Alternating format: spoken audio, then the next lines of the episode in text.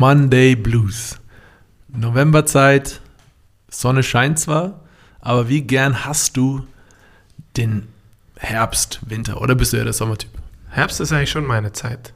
Und so einen richtigen Monday Blues kann ich gar nicht entwickeln, wenn das Wetter so gut ist. Und München ist ja wunderschön, wenn es Herbst ist. Da fallen die Blätter, alles goldbraun, wunderschön. Du bist Skifahrer dann auch, oder? Ja, es kommt dann auch die Vorfreude aufs Skifahren. Ich habe jetzt ein Bild gesehen von einem Social Media Mitarbeiter vom Brenner, da war schon Schnee. Ja, ich habe euch schon reden hören beim Mittagessen so, ey, ja, Vorfreude ist da, Schnee, Winter. Ich war ja nie ein Wintertyp, weil wir durften ja erstens nie Wir war, Skifahren. war dir und verboten. war mir verboten und es war auch nie Zeit für. Stimmt. Im Winter spielst du Basketball. Naja, der Montag, Day Off, wäre eine Möglichkeit. Ja, da ist man auch mal froh, wenn man sich nicht sportlich betätigen muss. Ähm, ich bin der Sommertyp, 100% kurze Hose. Auch so, wenn die Playoff-Zeit anfängt, weißt du, du gehst mit kurzer Hose das erste Mal zum Training und nach dem Training, weißt du, ziehst du, ziehst du keine Jeans an oder eine, eine lange Hose. Boah, das finde ich einfach, einfach geil. Aber ich habe es gesagt, es, bleibt nicht viel Zeit. Ähm, unseren Jungs auch nicht. Die haben äh, am Donnerstag in Belgrad gegen Roter Stern ähm, Euroleague-Spiel gespielt. Über drei Viertel super gespielt. 18.000 Leute, starke 18.000, Arena. ja, das ist natürlich immer was ganz Besonderes und verdammt schwer. Dann war das Spiel eng Mhm. und dann hast du natürlich, wir haben es letzte Woche angesprochen, einen Spieler auf Seiten von Belgrad, der wahrscheinlich schon in seiner Karriere alles miterlebt hat. Und mit der Erfahrung hat er das Spiel dann auch nach Hause geschaukelt, würde ich sagen. Ja, Theodosic mit exzellenten Anspielen. Die Bayern haben sehr gut Ja, auch der verteidigt. Dreier, aber weißt du, den, weißt du, er ist ja nicht nur ein guter Passgeber, er kann ja auch scoren. Ja, konnte er schon immer. Ja. Und äh, die Bayern haben eigentlich sehr gut verteidigt. Also ähm, in der Euroleague und auch in der Bundesliga steht die Defense eigentlich. Offensiv hapert es noch ein bisschen. Aber da auch, also da äh, am Donnerstag, ich habe viele Momente gesehen, die extrem gut geworden sind. Der Ball ist viel besser gelaufen, Mhm. ne? Ballbewegung von der einen zur anderen Seite. Der- Dann hast du einen freien Dreier noch mit Edwards. Äh, kann mich erinnern, ich weiß, zweieinhalb Minuten vor Schluss, wenn er den trifft, geht das Spiel 100% anders aus. Ähm, er kann den treffen, hat er gezeigt, vor allem am Anfang des Spiels. Er Ja. ist super heiß rausgekommen. Aber Mund abwischen, dann fährst du weiter, fliegst du heim, fährst du weiter nach Braunschweig, Mhm. hast eine Rotation, ne? Ein paar Spieler setzen aus, wie Booker, Ibaka, Edwards. Ebenfalls ausverkaufte Halle. Die haben Energie bis zum geht nicht mehr. Und der Mannschaft ist es nicht gelungen, Elias Harris hat es gesagt, diese Energie zu matchen.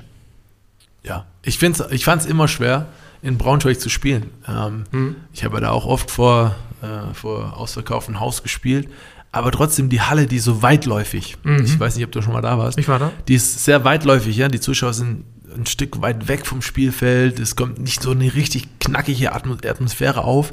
Und ich war ja immer ein Freund davon, so, ey, umso enger, umso lauter, umso geiler ist es. Mhm. Und in Braunschweig ist es, es ist ein ganz komisches Gefühl in der Halle. Aber man muss natürlich auch sagen, Braunschweig hat echt übertrieben gut gespielt. Also von, von Anfang an rausgekommen, die Würfe getroffen und vor allem diese Energie, die sie gezeigt haben am Rebound. Ja, Die, gekämpft. ja, die müssen wir einfach besser matchen. Die haben insgesamt 14 Punkte nach Offensivrebounds erzielt, wir nur zwei. Das war der Unterschied. Und ähm, na, muss man jetzt damit leben, ähm, dass man jetzt die zweite Niederlage bereits hat. Ich denke, wir können sagen, eine zu viel. Ähm, bringt uns aber direkt auf die Ausgeglichenheit der Liga. Können wir einen Blick drauf werfen und das wollten wir heute tun äh, mit verschiedenen Mannschaften. Es gibt keine Mannschaft, die ungeschlagen ist. Ja, so früh in der Saison ja, hat jede, jedes Team mindestens schon einmal verloren. Also ich kann mich an Jahre erinnern, da war, war dann doch ein, zwei Teams immer so, ja, lange ohne, ohne Niederlage. Aber das spricht schon für eine Ausgeglichenheit in der Liga. Ähm, lass uns auf den Aufsteiger Fechter äh, Ja. zu sprechen kommen. Ja. Die fangen furios an, Mhm. kommen 4 zu 0 raus in die Saison, äh, verlieren kein Spiel. Und dann aus den letzten drei, zwei verloren. Sind die jetzt langsam so ein bisschen im Liga-Alltag angekommen oder? Ich glaube, es ist ein normaler taktischer Trend, weil man weiß noch nicht genau, was erwartet einen, ähm, wenn man gegen einen Aufsteiger spielt. Man hat kein Scouting aus den letzten Jahren ähm, und dann haben, hat Fechter den Gegner auf dem falschen Fuß erwischt.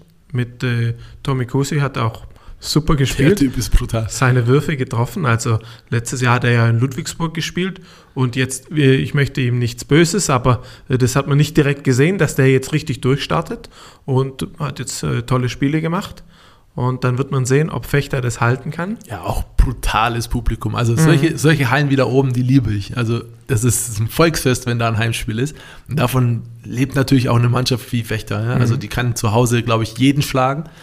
Ähm, bin gespannt, äh, wie wir da auftreten, aber das dauert noch ein bisschen. Ähm, nächste Team, das wir uns ausgepickt haben, sind die Chemnitzer. Ja. Die haben aus den letzten Spielen, aus den letzten fünf Spielen keins verloren. Nur das Auftaktspiel am Anfang der Saison gegen Ulm verloren. Ähm, das spricht natürlich für einen Trainer, der auch schon lange dort ist, ja, der weiß, äh, was er von seinen Spielen verlangen, Spielern verlangen kann, äh, kennt natürlich das Umfeld gut, kennt die Liga super gut, ähm, aber ich glaube, die Top-Gegner haben sie auch noch nicht gesehen.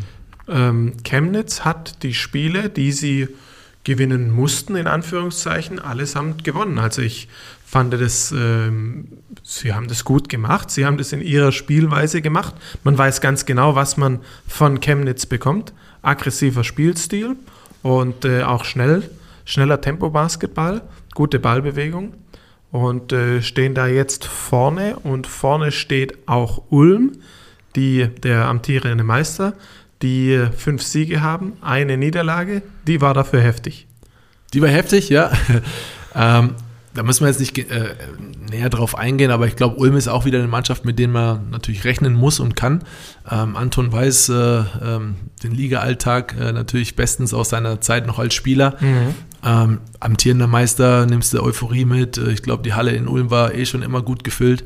Ähm, das ist eine Mannschaft, die muss man auf dem Schirm haben und ist natürlich auch schön zu sehen, so, so junge Spieler äh, wie Nunez, wie er sich entwickelt, wie er sich da entwickeln darf und ähm, also der, der wird von Spiel zu Spiel besser und das, äh, ist schön zu beobachten. Ich glaube, dass wir nach dieser Saison einen Zuschauerrekord haben werden in der BBL. Bei uns waren auch schon sehr viele äh, Spiele ausverkauft und ähm, ich denke, dass diese WM, dass da ein richtiger Boom entstanden ist. Die Mitgliederzahlen beim DBB sind ja jetzt auch rausgekommen. Da sind richtig viele neue Mitglieder äh, dabei. Also Basketball äh, geht ab. Ja, die, die WM, ne? die mhm. trägt, uns, äh, trägt uns da schon und äh, äh, wir wollen natürlich auch viele Kids in die Halle bekommen, äh, zum Basketball bekommen. Das ist, das ist geil.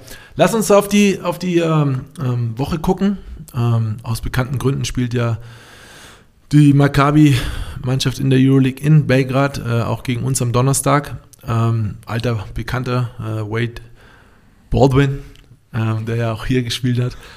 Ähm, der ist schon eine Rakete, der Typ gewesen hier in München. Ne? Ich erinnere mich noch gerne an das Spiel gegen Barcelona, als er, glaube ich, 30 Punkte aufgelegt hat. Da war er nicht zu stoppen und äh, wird bestimmt wieder interessant.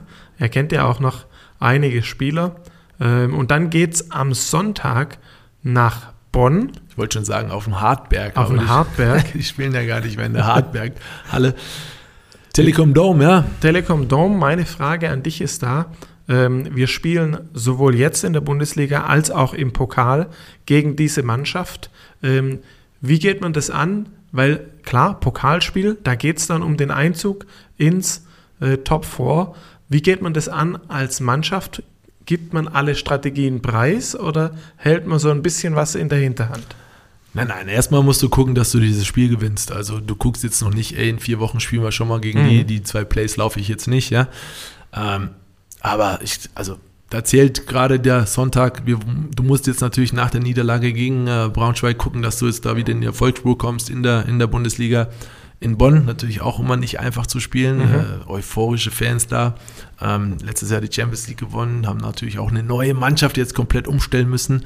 Ähm, es wird keine einfache Aufgabe, aber es ist eine Muss-Aufgabe für die Jungs, glaube ich, jetzt am Sonntag. Ähm, das Spiel in Bonn zu gewinnen und da, ich glaube, die verlieren noch keinen Gedanken daran, dass sie in vier Wochen äh, im Pokal im Viertelfinale nochmal gegen Bonn spielen. Bonn ja auf der Inside-Position, Center, Power-Forward-Position mit Senkfelder und Pape.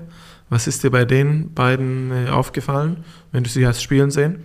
Ja, das sind so unscheinbare Spieler erstmal, ähm, äh, aber genau das ist das Gefährliche. Also Senkfelder da in Bamberger auch äh, überragende Nummern aufgelegt, effektivster deutscher Spieler war er, glaube ich. Ähm, insofern äh, dauert es natürlich auch, bis er wieder da in, in, in dieses Umfeld äh, sich neu reinfindet. Ähm, aber beide Spieler, super interessante deutsche Talente, die, äh, die, die so, ein, so, eine Mannschaft auch tragen können. Und äh, die sind natürlich auch für, dafür verantwortlich, dass äh, das in Bonn jetzt dieses Jahr auch wieder funktionieren kann oder muss. Ähm, aber äh, ähm, Bonn ist sicherlich jetzt auch nicht die Mannschaft, die wir aus dem letzten Jahr kennen. komplette Mannschaft gewechselt, Trainer gewechselt.